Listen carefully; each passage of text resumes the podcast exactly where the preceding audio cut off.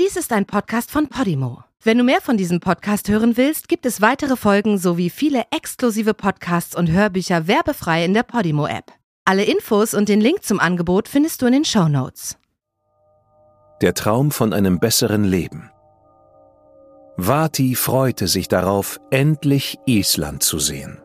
Sie schaute aus dem Fenster des Flugzeugs, um einen Blick auf die mondähnliche Landschaft und auf Reykjavik zu erhaschen. Da, dort konnte sie die blaue Lagune ausmachen, von der ihre Schwester Diana ihr so oft erzählt hatte. Vati träumte schon lange davon, ein neues Leben zu beginnen und eine Zukunft für ihre beiden Kinder zu schaffen. Dort unten, in der kargen Landschaft, warteten das Glück und der Traum vom Leben auf sie. Wie sehr die junge Frau sich irrte.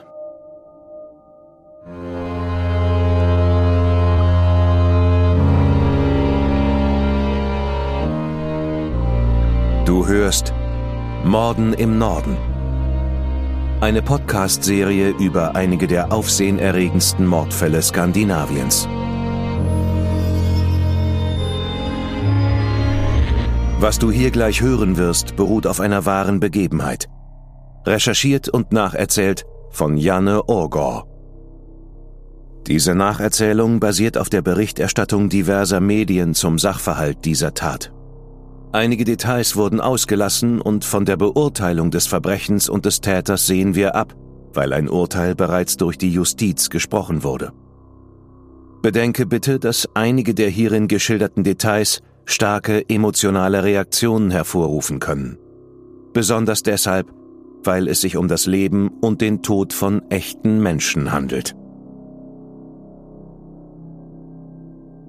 Es ist das Jahr 1997. Als Sri Ramavati, Spitzname Vati, aus dem Flugzeug steigt und die kühle Luft auf ihrer Haut spürt, fröstelt die 27-Jährige leicht. Es ist Frühling in Island, aber das Klima hier ist ein heftiger Gegensatz zu der schwülen Hitze in Jakarta.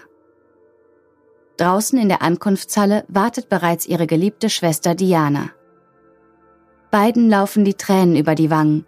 Zu groß ist die Freude über Vatis Ankunft. Die junge Frau musste ihre beiden Kinder in Indonesien bei ihrer Mutter lassen. Sie will sich in diesem fremden Land erst ein neues Leben aufbauen, genug Geld verdienen und dann holt sie ihre Kinder schnellstmöglich nach. Als indonesische Migrantin gehört Vati in Island zu einer sehr kleinen Minderheit. Die überwiegende Mehrheit der Einwanderer hier ist dänischer, norwegischer oder schwedischer Herkunft. Aber das Anderssein stört Vati nicht. Sie fühlt sich in der isländischen Gesellschaft sofort wohl. Die junge Mutter ist sehr fleißig und wird von ihren Kollegen als ein echter Wikinger bezeichnet. Die Integration in ihre neue Heimat ist sehr wichtig für sie. Vati träumt davon, eines Tages die isländische Staatsbürgerschaft zu erlangen. Sie möchte, dass ihren Kindern mehr Möglichkeiten offen stehen als ihr, dass sie es einmal besser haben. Die dunkelhaarige Frau ist für ihr Lächeln und ihre Freundlichkeit bekannt und findet schnell neue Freunde auf der Insel. Eine von ihnen ist Ruby aus Singapur, die Vati hilft, einen Job in der örtlichen Brotfabrik zu finden. Nachdem sie zwei Jahre in Reykjavik lebt, lernt Vati einen von Rubys Freunden kennen, den 41-jährigen Maurermeister Hakon Eidal. Er ist groß, sehr muskulös, hat einen Jeep und viel Geld. Er gibt es auch gerne aus. Die gläubige Muslimin hingegen spart jeden Pfennig, um ihre Kinder zu sich nach Island zu holen. Die beiden sind sehr unterschiedlich. Doch trotz oder gerade wegen der Unterschiede verlieben sich der große sanfte Riese und Vati ineinander. Nach einem Jahr Beziehung ziehen Vati und Hakon zusammen. Doch nach nur zwei Wochen ruft eine aufgelöste Vati bei ihrer Freundin an. Sie erzählt ihr, dass Hakon Kokain konsumiert und sie verprügelt hat. Ein paar Tage später erfährt sie, dass sie schwanger ist. In ihrer Verzweiflung zieht sie bei ihrer Freundin ein. Wenig später steht Hakon mit Blumen vor der Tür. Er verspricht ihr, sich zu bessern. Hakon erwartet möglicherweise etwas mehr Unterwürfigkeit von einer muslimischen Frau. Doch Vati ist unabhängig und hält auch nichts von solch veralteten Ansichten. Sie wurde sehr früh Mutter und hatte ihre Kinder allein großgezogen. Island ist weltweit Vorreiter bei der Gleichstellung der Geschlechter, mit dem höchsten Prozentsatz an vollbeschäftigten Frauen, obwohl es immer noch keine Lohngleichheit zwischen den Geschlechtern gibt. Auch Männer haben jetzt das Recht auf Mutterschaftsurlaub, was viel zur Gleichberechtigung beigetragen hat. Vati möchte nun endlich ihre beiden Kinder aus Indonesien nachholen. Hakon hat sehr viel Stress bei der Arbeit und kompensiert das mit Rauschmitteln. Sein Alkohol- und Drogenkonsum ufert immer mehr aus. Im Zuge dessen werden auch seine Gewaltausbrüche gegenüber Vati schlimmer. Anfang 2002 kommt ihre gemeinsame Tochter Irma in einem Krankenhaus in Reykjavik zur Welt. Kurz zuvor waren Vatis zwei ältere Kinder Dani, 13, und Amanda, 11, aus Indonesien gekommen, um mit ihrer Mutter und ihrer neuen kleinen Schwester zusammenzuleben. Die Familie wohnt jetzt im Zentrum von Reykjavik, in einem der großen weißen Wohnblocks. Nach der Geburt von Irma scheint für eine kurze Zeit alles in Ordnung. Doch dann meldet Hakons Maurerbetrieb Konkurs an, angeblich weil osteuropäische Arbeiter eingestellt wurden. Sie sollen unterbezahlt und schlecht behandelt worden sein. Hakon eröffnet daraufhin ein Reinigungsunternehmen. Als ihre Tochter gerade mal sieben Monate alt ist, bittet Vati Hakon vergeblich auszuziehen. Aus Angst vor seinen gewalttätigen Ausbrüchen flieht sie im Sommer 2002 schließlich in ein Frauenhaus. Dort bleibt sie fast ein Jahr, vermeintlich in Sicherheit. Hakon macht Vati seinen Freunden gegenüber schlecht, und behauptet, dass sie gierig sei und es nur auf sein Geld abgesehen hätte. Er taucht mehrfach beim Frauenhaus auf und versucht sogar, sich mit Gewalt Zutritt zu verschaffen. Auf Druck der Mitarbeiterinnen des Frauenhauses geht Vati schließlich zur Polizei und zeigt Hakon wegen häuslicher Gewalt an. Doch bevor der Fall vor Gericht kommt, entscheidet sich ein wichtiger Zeuge doch nicht auszusagen. Vatis Freunde verdächtigen Hakon, den Zeugen bedroht zu haben, aber man kann ihm nichts beweisen. Doch Hakon ist nicht immer so. Sobald er mit seiner kleinen Tochter zusammen ist, verhält er sich anders. Dann ist er ausgeglichen und liebenswert. Im Laufe der Monate entspannt sich die Situation wieder etwas und Hakon und Vati finden einen Weg, miteinander auszukommen. Doch das Sorgerecht bleibt bei Vati. Einerseits ist sie glücklich, in Island zu leben. Die Arbeit macht ihr Spaß und sie hat genug Geld, um ihre Kinder zu versorgen. Aber andererseits hat sie ständig Angst, dass Hakon wieder gewalttätig wird. Sie spricht mit ihrer Nachbarin und den Lehrern der Sprachschule über ihre schlechten Träume, über ihre Angst, dass Hakon ihr etwas antun könnte. Vati spricht oft davon, nie wieder einen Mann in ihr Leben lassen zu wollen. Doch wie es mitunter so ist, lernt sie einen niederländischen Studenten kennen und geht ein paar Mal mit ihm aus. Ob es etwas Ernstes ist, weiß man nicht. Aber Vati schaut hoffnungsvoll in die Zukunft. Kurz darauf träumt Vati mehrere Nächte hintereinander von einem Tiger und ist überzeugt, dass ihr Großvater sie damit vor ihrem Tod warnt. Vati ist so erschrocken darüber, dass sie mit mehreren Freunden über den Traum spricht. In der indonesischen Kultur symbolisieren Tiger verstorbene Familienmitglieder, die einen abholen und in die Geisterwelt bringen. An einem Sonntag, dem 4. Juli 2004, verschwindet Vati spurlos. Am Tag zuvor war sie mit einer guten Freundin in der Stadt unterwegs gewesen und hatte davon gesprochen, dass sie und Hakon sich vielleicht versöhnen. Die Freundin und Vatis Schwester gehen gemeinsam zur Polizei. Üblicherweise müssen bei erwachsenen Personen 24 Stunden vergehen, bevor sie offiziell als vermisst gelten. Es dauert also einen Tag, bis Vatis Verschwinden untersucht wird. Als man Hakon befragt, behauptet er, nichts über ihren Verbleib zu wissen. Island hat knapp 370.000 Einwohner, von denen ein Drittel in der Hauptstadt Reykjavik lebt. Die Kriminalitätsrate in Island ist sehr gering. Die Mordrate ist 20 mal niedriger als der weltweite Durchschnitt.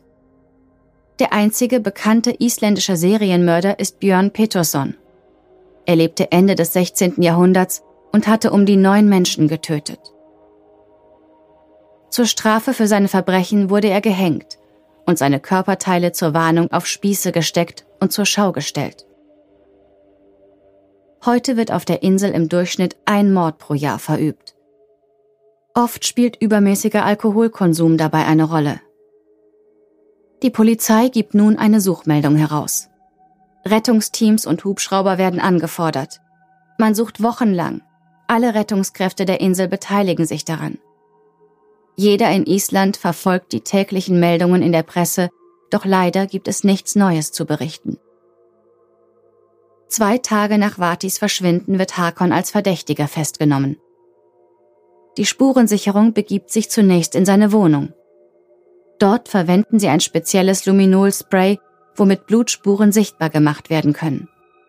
Und tatsächlich. Es finden sich Blutspritze an den Wänden und an der Decke.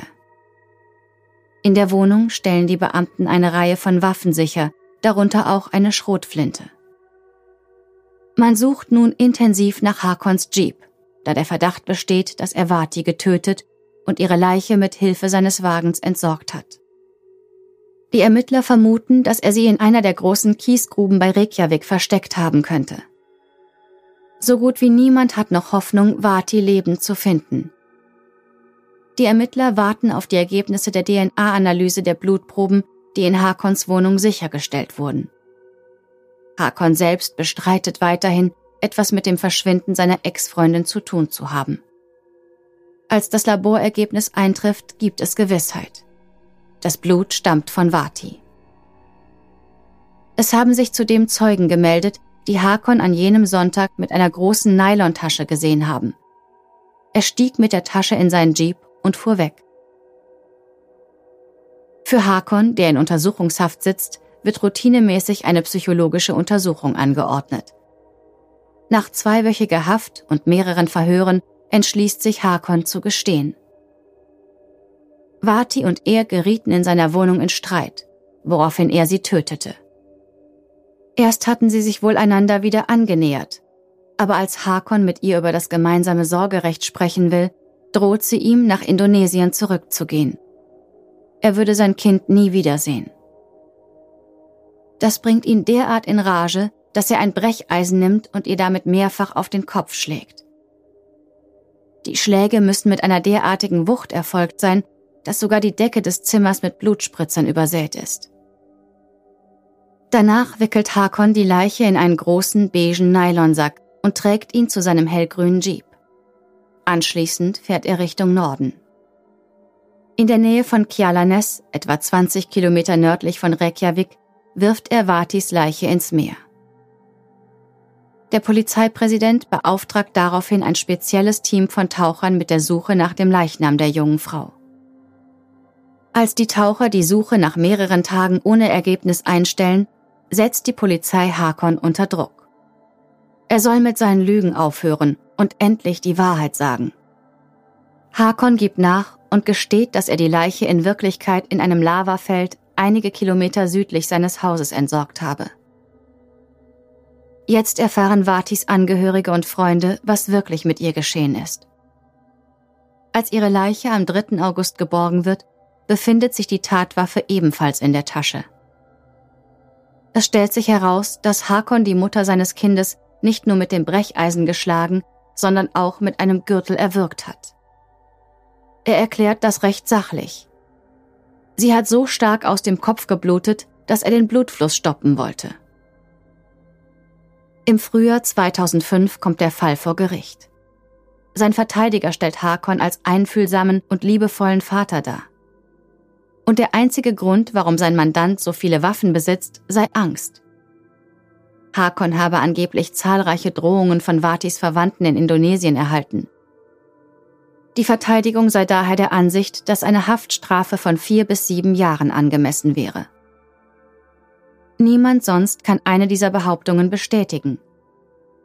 Vatis Freunde berichten von Hakons gewalttätigem und eifersüchtigem Verhalten während ihrer gesamten Beziehung. Vati hatte Angst vor ihm. Sie fürchtete um ihr Leben, als sie sich entschloss, ihn zu verlassen. Auch das Ergebnis der psychiatrischen Untersuchung wird herangezogen. Hakon wird als geistig gesund und zurechnungsfähig eingeschätzt. Doch sein starker Drogenkonsum könnte zu einer Paranoia geführt haben. Hakons Selbstwahrnehmung als sanftmütig und sensibel steht in direktem Widerspruch zu der seiner eigenen Familie, die ihn als unverantwortlich und egozentrisch ansieht. Er zeigt keinerlei Anzeichen von Reue oder Schuldgefühlen. Im Gegenteil. Vor Gericht macht er Vati dafür verantwortlich, dass er sie töten musste. Er leidet unter einer gewissen Frauenfeindlichkeit, so heißt es ein wenig trocken in dem Gutachten. Da Hakon den Mord bereits gestanden hat, obliegt es nun dem Gericht zu beurteilen, ob seine Erklärung über den Ablauf der Ereignisse vor dem Mord der Wahrheit entspricht. Das wirkt sich entscheidend auf das Strafmaß aus. Das Gericht schenkt Hakons Aussage jedoch keinen Glauben. Er erhält die von der Staatsanwaltschaft beantragte Höchststrafe von 16 Jahren. Das knappe Jahr, das Hakon bereits in Untersuchungshaft verbracht hat, wird hiermit angerechnet. Darüber hinaus wird Hakon dazu verurteilt, Vatis Kindern die Rekordsumme von 5,5 Millionen isländischen Kronen, umgerechnet etwa 37.000 Euro, als Entschädigung zu zahlen. Hakon legt noch vor Ort Berufung ein. Der oberste Gerichtshof bestätigt das Urteil jedoch. Hakon beschuldigt daraufhin seinen Anwalt, ein schlechter Verteidiger zu sein, während er gleichzeitig den Medien von seiner neuen Freundin erzählt. Hakon verbüßt seine Strafe im Gefängnis von Chaun, wo er die Zeit nutzen will, um Architektur zu studieren. Das teilt er zumindest mehreren Zeitungen mit. Doch stattdessen beginnt er heimlich mit der Herstellung von Brandwein, den er mit Roggenbrot filtert. Als drei Mitgefangene davon krank werden, schlagen sie ihn zusammen und brechen ihm dabei das Bein. Das Architekturstudium hat er nie angefangen. Erst viele Jahre später, im Jahr 2012, nimmt Hakon außerhalb des Gefängnisses an einem Kurs für Arbeitslose teil. Im Jahr 2017 wird Hakon auf Bewährung entlassen und heiratet seine 25 Jahre jüngere asiatische Freundin. 2018 bekommen sie eine Tochter. Berichten zufolge sind sie heute noch verheiratet.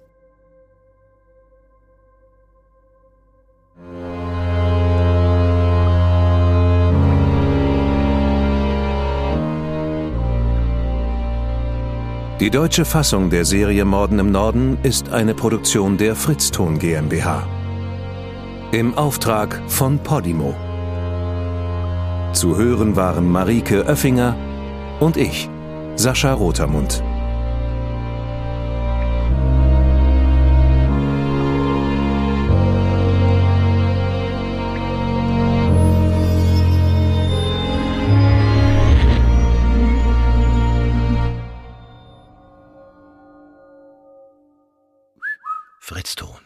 In der Podimo-App hörst du tausende Podcasts und internationale Hörbücher aller Genres.